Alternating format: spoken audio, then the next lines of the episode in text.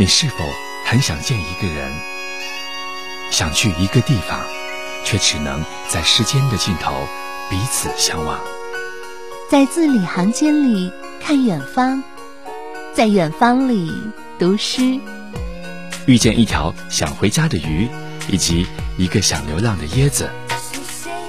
音乐、艺术、读书、电影，与有趣的人见面。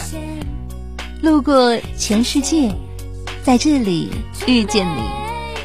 你好吗？我是心情。二零二一。悦动全城，带你赶赴一场更文艺的事。生命因你而火热。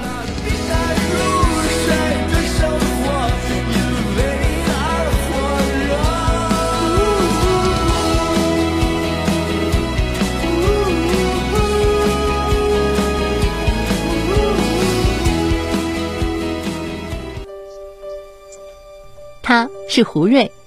魏玛包豪斯大学电影专业毕业，曾经偏好国画，并且有一定的基础。在德国导演的短片曾获过动画单元的大奖。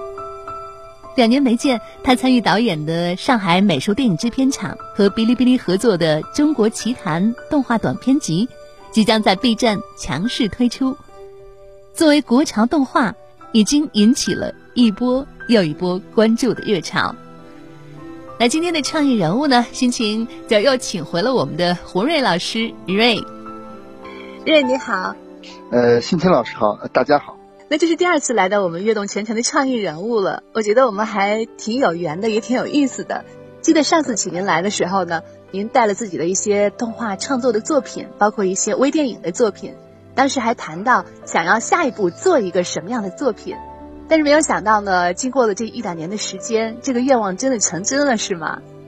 呃，是的，呃，上一次呢，呃，还处在这个一个酝酿和等待机会的阶段，那么时隔很也也不算特别长的时间吧，其实也一直都在都在努力，我们做了好几个呃电影方向的提案，虽然呢这些项目啊，因为疫情的原因啊，因为呃，一些外部环境的原因呢，它可能呃还在这个酝酿当中，但是呢，呃，也因此啊，呃，累积了一些这个经验和一些缘分啊。那么，那这次呢，也有一个正式的浮出水面，让我们大家都能够看得到、感受得到。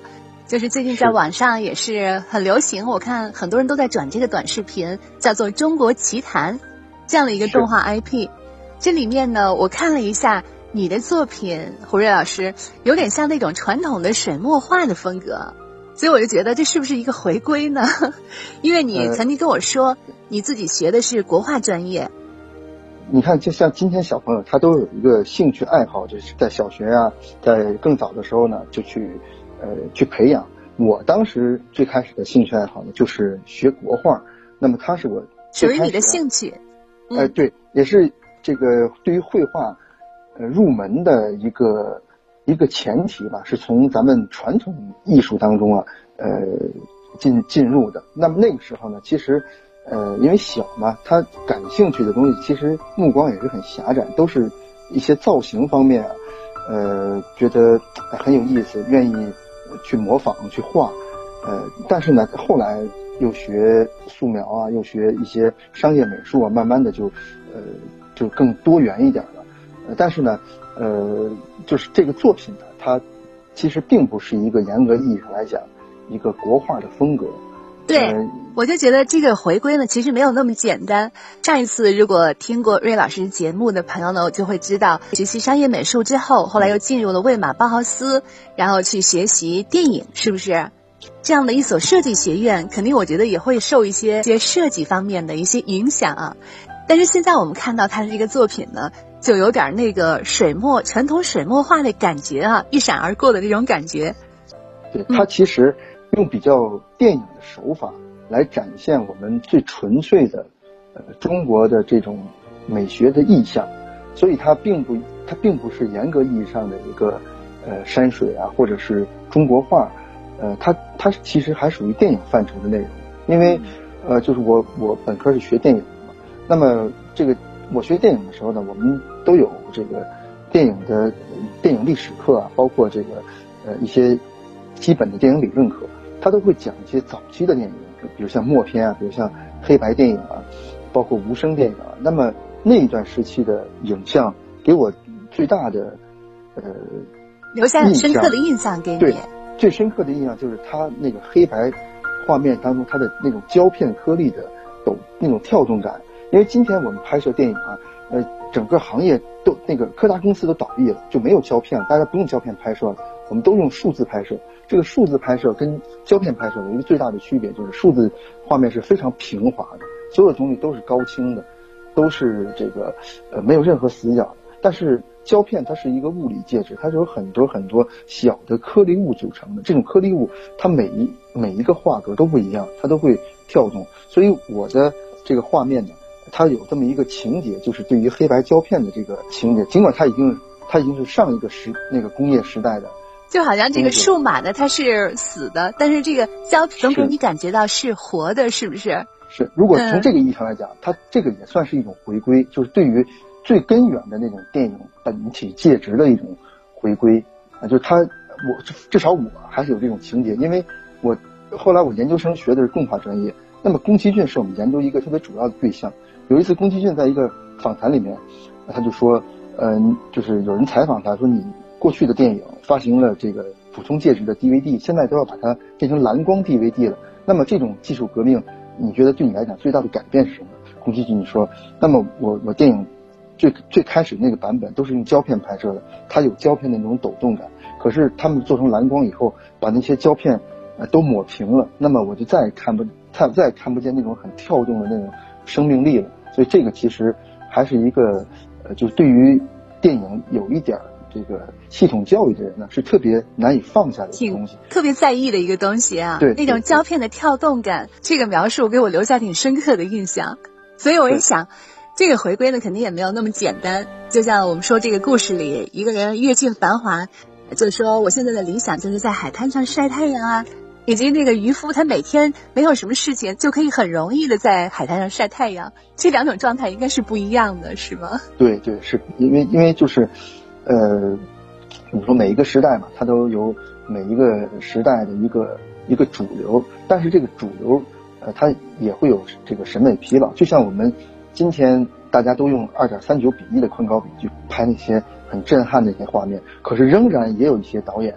他就反其道行之，我就用传统的四比三的画面来拍这个电影，那能不能拍出好的作品？一样可以。比如我最近看了一个这个入围柏林电影节的一个呃电影，叫做《第一头牛》，它在这个坊间是很火、很呃很火的一个一个一个电影，它就用四比三的拍拍摄方式来拍，所以我就觉得呃我回尝试着回归一点那种胶片的颗粒呢。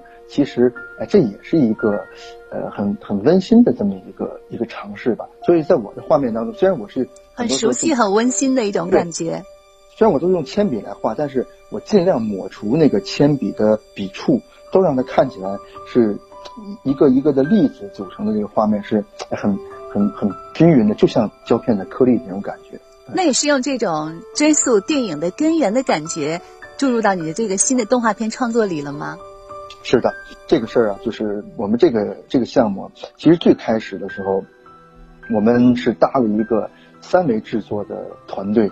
为什么这么考虑呢？就是因为，呃，今天啊，做三维的项目，呃，可能呃能够整合的资源比较多一点。那么做这种两维的项目呢，可能这个相对来讲就是要要困难一点。但是我这个搭完这个三维的一个小的摄制组，我们做了一个。一个小的 demo，一个测试，测试出来之后，直接就被这个美影厂给否掉了，因为他们呃需要的不是一个工业化的产品，是需要的是我之前给他们展示的我的那种绘画的那种风格，就是就像您之前看到那种哎铅笔带点这个胶片颗粒那种质感的风格，有点这个铅笔素描，还有点水墨画的感觉，还是回归电影根源的那种胶片的颗粒感。嗯，对，其实呃。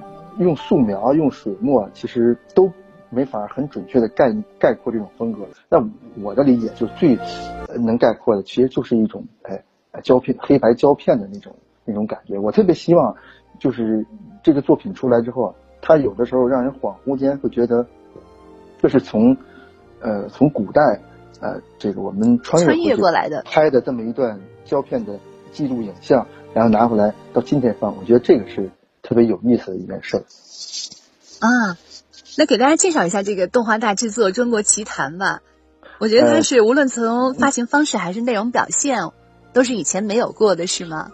是因为这个项目它的缘起啊，是上海美术电影制片厂。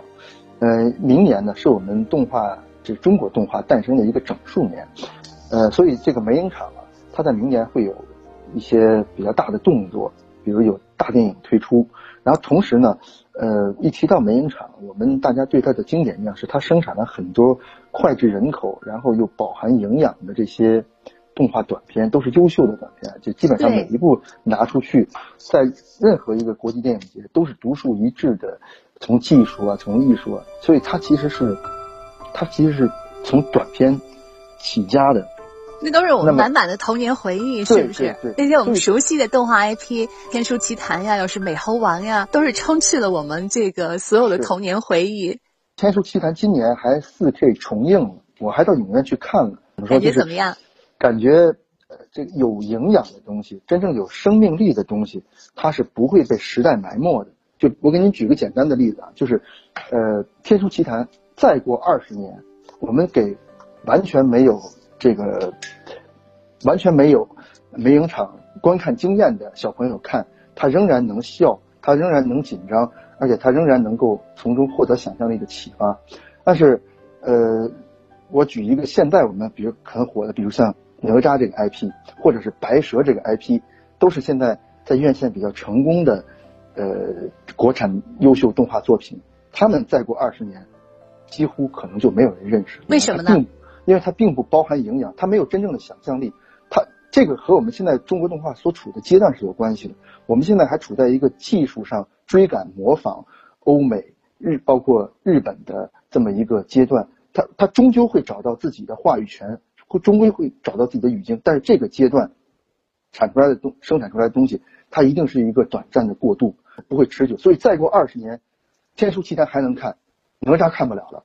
哦，你会有这样的一种想法？没错，我觉得这种想法哦是很特别的。我觉得，因为这两年那个哪吒的 IP 重新这个更新之后，应该说是院线的效果还是挺不错的，是不是？江山代有才人出啊，各领风骚三五年。今天哪吒可能有五十亿票房，明天就会有一个二郎神有一百亿的票房，它永远是在赶超追赶。那么这些作品呢，就在大量的工业复制基础上就会被淘汰，因为有更新的东西出来。就像比如说，您去肯德基吃一顿这个呃汉堡，那么你不会记得这个汉堡的，因为你明天去吃还有还是这些东西。但是《天书奇谈》只有这一部，那那个时候那些人那些。呃，富有创新精神，富有这个独特想象力，去了，那是一个大师辈出的年代。你对于这个哪吒这个 IP 的评价，是不是因为他们里面有很多，你就是在别的动画片里面，在这个时代的很多那种电影当中，都可以找到这样的一些特点，是不是？我必须得说啊，他他是很优秀、很成功的国产，很成功的动画电影，很成功的。首先，人家院院线有那么多的流量，这就是挺成功的。一个方面是成功的，但是这个。呃，文化批评或者是文化评论，它并不是，它一定是站在，呃，一定的文化视角来看这个东西。因为我坚信，中国将来随着国家的崛起，不缺这种大票房的东西，而且这种这种票房东西，可能在将来可能就是一个轻量级或者一个雨量级，因为我们国家可能这个经济盘子会越来越大，这都不算什么。但真正算什么，就是你有一天，你什么时候能再像当年美影厂拿出一个东西？出去之后横扫这个欧美日韩，到那他都会很震惊。当年宫崎骏怎么样？宫崎骏带着两本龙猫的拷贝到上海美术电影制片厂来拜码头，只不过那一次他很失望，但是仍然说明那个时候中国动画的存在，那是一个相当巅峰的。是，你说这个，突然想起那个周杰伦，他曾经有一句话说：“这个韩流有什么最牛的，还是我们华流。”他曾经就有这样的信心，是不是？这个。呃，一定是要有这种文化的自信，因为就是从就是咱们从国家层面来讲，我们讲伟大复兴，你靠什么复兴？那么这是一个实实在在很硬的道理。我们靠什么？我们就靠这个三五千年的文化积淀来复兴中国。那瑞老师就是从具体来讲的话，你在这个哪吒这个 IP 当中，你看到的哪些是你不喜欢的？你觉得是属于流量的东西，而哪些是你觉得最值得珍视的？首先值得珍视的就是我们开始把苗头对准呃，对准我们自己文化，就是文脉上的一些东西，这个是很对的。就是我们转过头来挖掘自己文化当中那些呃大家熟知的或者不熟知的故事啊，呃，想象力文本，这这是好的，在这方面去做开拓。但是我不喜欢的是，它直接我们套用一套，比如说迪士尼或者是这个皮克斯式的表演的套路，表演的人物的这个塑造模式。完全都是套用这个。我我我始终相信啊，就是很多东西，呃，外来可以，但国产不行，因为你不是那个人种，你不是那个文化，你的文化是内敛的，是含蓄的，是大成圆融的，你不是那种很外在。欧美有喜闹剧的传统，是因为他们的文化很外在。我们从小，他们从小就是，呃，爱说爱跳爱唱，然后。呃，这个肆意的、很奔放的表达情感，这是东西方文化的不同。中国人的文化不是这样，中国人的文化一定是含蓄的。我老百姓俗话讲叫拐弯抹角。什么叫拐弯抹角？就是一个东西婉转的表达，这是一种境界；但是一一个东西如果直观的表达，就像鲁迅先生写这个《阿 Q 正传》里面，阿 Q 向吴妈表达爱情的就很直观，是吴妈我要跟你困觉。那么这一下子，这个事情就变成了一个。哎，这个文化批判当中，是不是？哎，对对对，就这就不美了。其实本来它是一个很好的一个表达，所以我不喜欢这一点，是因为，哎，他模仿的痕迹太重。但是我完全能理解，换我也可能会这么做，因为我在美影厂，呃，不创作了，就是计划经济结束以后的那段时间，中国的动画市场是空白的。那一代的观众或者那几代的观众是美国电影、日本电影给培养起来的。这点我们必须得。所以我们也可以想象，那时候我们上影厂应该是挺困惑的，是不是？在那样一个空白的时期，想要探索前面路应该怎么走，在现在这种生活当中，我们如何打造一个传统的、很成功的这样的动画 IP？所以对于他们来讲呢，当时也是一一段探索的这样的一个过程。对，别说他困惑，那个那段时间，恐怕就是国家的经济发展也会面临一些内部、外部的一些各种问题，就是，呃。用用这个习主席的话说，就是百年未有之大变局。你处在一个很高速发展的阶段，你一定会面面对一些问题，一定会面对很多的调整。所以今天美影厂重新，它要呃回归到公众的视野，参与到大众的文化生活建设当中。那么这个是。一定是一个深思熟虑和极具勇气的一个做法。那么，所以他们就已经经历了那个时期了，就是作为哪吒那个 IP 这样的一个探索的时期。现在的美影厂，他们呃又探索出一套什么样的思路呢？我觉得这次阵痛啊，比我们想象的还要严重，因为就是他顶着一个一个这个神带有神神话色彩的光环，那是中国动画永远的金字招牌，那是中国动画的一个巅峰。可是。在长达二十年的时间里面，他又拿出什么成绩呢？他没有什么成绩。他在做尝试做一些加工，他在尝试这个投入到这个市场经济的洪流当中，他要想挣一点钱，他走了一些弯路。但是现在他他回来了，他他重新要把自己的人设树立起来，他要面向这个广大的青年观众，他要重新这个呃站立起来。所以你看，他现在就是把。过去的经典作品翻新，然后同时要推出新的，呃，这个经典作品，就是。那你刚才说这个把过去的经典作品翻新呢，我们是很可以理解的。嗯。那重新打造这个新的动画 IP，它到底又是一些什么样的内容、什么样的形式？我想大家对这个都会很感兴趣。那刚才我也听你在讲，就是对于哪吒这个 IP，你所不喜欢的是它没有体现出传统的中国文化的韵味，是不是？那么现在，所以说现在又要打造一些新的这样的动画 IP，又要跟这个时代相符合，又要受到这个年轻人的喜欢。呃，他当然步步子可能没有那么大，就是一下子，比如说，呃，我出一个全新角色、全新 IP 的大电影，可能还没有那么快。但是他现在尝试着会把自己过去很经典的这些 IP 形象，然后把他们重新放到新的时代背景下面，然后这个给它组成一个。大电影，这也是一个呃很有勇气的这么一个一种做法。毕竟一个大电影的体量、投资，甚至这个这个制作周期啊，包括这个策划，那都是非常呃耗人耗时，一个很大的一个工程。那么，比如像明年吧，呃，据我所知，这个名场除了呃一个大电影，还有就是一个短片集。那么这两个呢，都是他特别看重的这个项目。有比如像我们这个短片集，你们参与的就是这个短片集。对，我们参与这就是短片集，那叫《中国奇谭》。其实最早啊，这个名字呃不叫《中国奇谭》，最早这个名字我们企图想叫。中国妖怪，为什么想中国妖怪呢？就是因为 这妖怪这个东西，它在呃商业上，它是一个呃很鲜明的一个一个符号。然后在日本呢，它也有这种妖怪的文化。我们说事出反常必有妖，嗯，它不是一个长篇，它是一个它是一个短篇集啊，对，短篇集，动画短篇集，机器人那种哎，短篇集，由七个故事组成的是吗？八个故事，八个故事，一共是八个年轻的导演。但是呢，这个所有的主题都和妖有关，是不是？哎，对，它其实都是从中国的文化当中啊去挖掘一点跟妖怪有关的内容，因为它也是一个我们说这个进入萌经济时代，这个妖怪它已经萌化了，它已经呃不再是那种恐怖的意象，它是它是一种呃这个可亲近化或者是已经被人格化了，就它具有很强烈商业属性的这么一个 IP 了。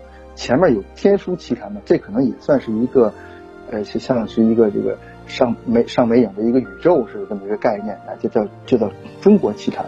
对，姑且当做是我们的一些古代的志怪故事什么的，这样理解好了，是吧？呃，倒不全是，因为就从中国古代文本当中呃修改这个作品的，可能可能还就是我一个，大部分这个导演呢。他是基于现实啊，他去呃创作一些妖怪题材的这个意象，啊，是现实当中的妖怪，对对。所以我觉得这个也挺有意思的，有小妖怪的故事。你刚才说已经萌化了，或者说它有时候可以带有一点点象征意义，是不是？呃，是的。比如说往深里说，表达我们内心有一些做的一些小白日梦啊什么的。就像我突然想起像《宝葫芦的秘密》之类的，像这种故事，是不是有点像类似这种类型？当然肯定没有那么那么早期故事的，就是那种那种那么那么简单、那么纯洁的那种那种人设，因为它毕竟它是一个给当下观众看的。因为我我们也非常清楚，就当下观众他的观影经验已经很丰富了，他什么东西都看过，所以这个包括新鲜度啊，包括表达的层次，至少要跟人家同频。要要是能看，对，你要再是单线的，他们就不会感兴趣了。对这种故事呢，可能今天就不大会有人看。就是适合当今观众口味的这样的一种中国志怪故事，等于是，但是也也有很多现代这些小妖怪也可能出现在现代的生活当中，是不是？是。那这次的发行方式也是挺特别的，是上海美术电影制片厂跟哔哩哔哩合作发行，是不是？对对对。嗯，他没有走大院线，而瞄准了哔哩哔哩这个市场。因为你从产业布局来讲，就是他已他明年已经有一个大院线电影了，包括今年也有大院线电影，所以大院线电影它是。呃，这个不缺席位的，它它已经有了，但是他们是相互补充的吗？今天不是不是相互补充，今天的流媒体，包括今天的这个平台，这是一个年轻人新兴的聚集地。他如果在这个平台上，如果这个不做规划，那么他的这个这个回归啊，或者他的这个复兴啊，那就少了一个重要的拼图。所以今天，呃，网就是网络平台的力量一点都不次于大院线。呃，这个，呃，在我看来，有可能它的生命力还要远，还会超过大院线，是不是？那它的流量放在那。嗯，对。那你的这部分叫做“鹅鹅鹅”，是我简单看了一下啊，是命题作文还是自由投稿啊？自由自由发挥，自由发挥。对，完全不是不是命题创作，因为我也可以写一个当下的故事，但是呃，我这些这几年吧，就是做体验什么的，我集中的火力还都是在。呃，把中国经典的文本啊，传统的这些志怪小说里面很有意思的部分，把它呃影像化，然后把它再度创作，这个是我对你上次就跟我说，对你对《山海经》非常感兴趣，是。曾经把它里面那些故事很简单几句，寥寥数语把它补充成一个完整的故事，是因为如果不是我们这个项目开启的话，那么可能。我就会投入《山海经》这个项目，因为当时已经，呃，都已经呃谈的很很具体了。但是因为这个项目起来，就只能先把它这个放一放。毕竟这个项目呢，它呃怎么说更更吸引我吧？就是你看有背背就是背后吧，有美影厂和 B 站在那背书，那所以它是一个呃还挺值得期待的这么一个项目。嗯，的确是很值得期待啊。那当时片方和总导演对于你们导演选择的标准是什么？他当时给你提的要求是什么呀？呃，其实没，就是没有特别具体插手创作的要求，但是呢，他总有一个选择的标准。他的选择的标准呢，就是一个呃，首先是一个生物多样性，就是这八个导演出来的作品，他要呃都不太一样，但大家不要特别雷同。然后就是一个极高的艺术质量。所谓极高的艺术质量呢，首先就是从直观上来讲，它的表现形式上它是不同以往的，但又不能是特别特别光怪陆离的，还是得在审美范畴的。然后呢，当然这个内容有很高的审美标准。对内容呢，它得呃，当然健康向上是肯定的。那么还得有一定的这个呃思想文化解读的空间，就是你要言之有物。这个东西呢，还不能。是矫揉造作，它一定是，呃，很很很自然的那种。其实你可以把它理解成，我们过去怎么要求，呃，老美影厂的那些短片，那么这个项目它的要求其实是一脉相承的。因为胡瑞刚刚出差回来，谨慎起见，我电话连线了他，做了这期节目。那广告之后呢？我们继续邀请上海美术电影制片厂和哔哩哔哩合作推出的《中国奇谭》动画系列计划当中的单元导演胡瑞，来谈谈当今时代我们需要什么样的动画，以及对于电影这种有温度的艺术的独特表达。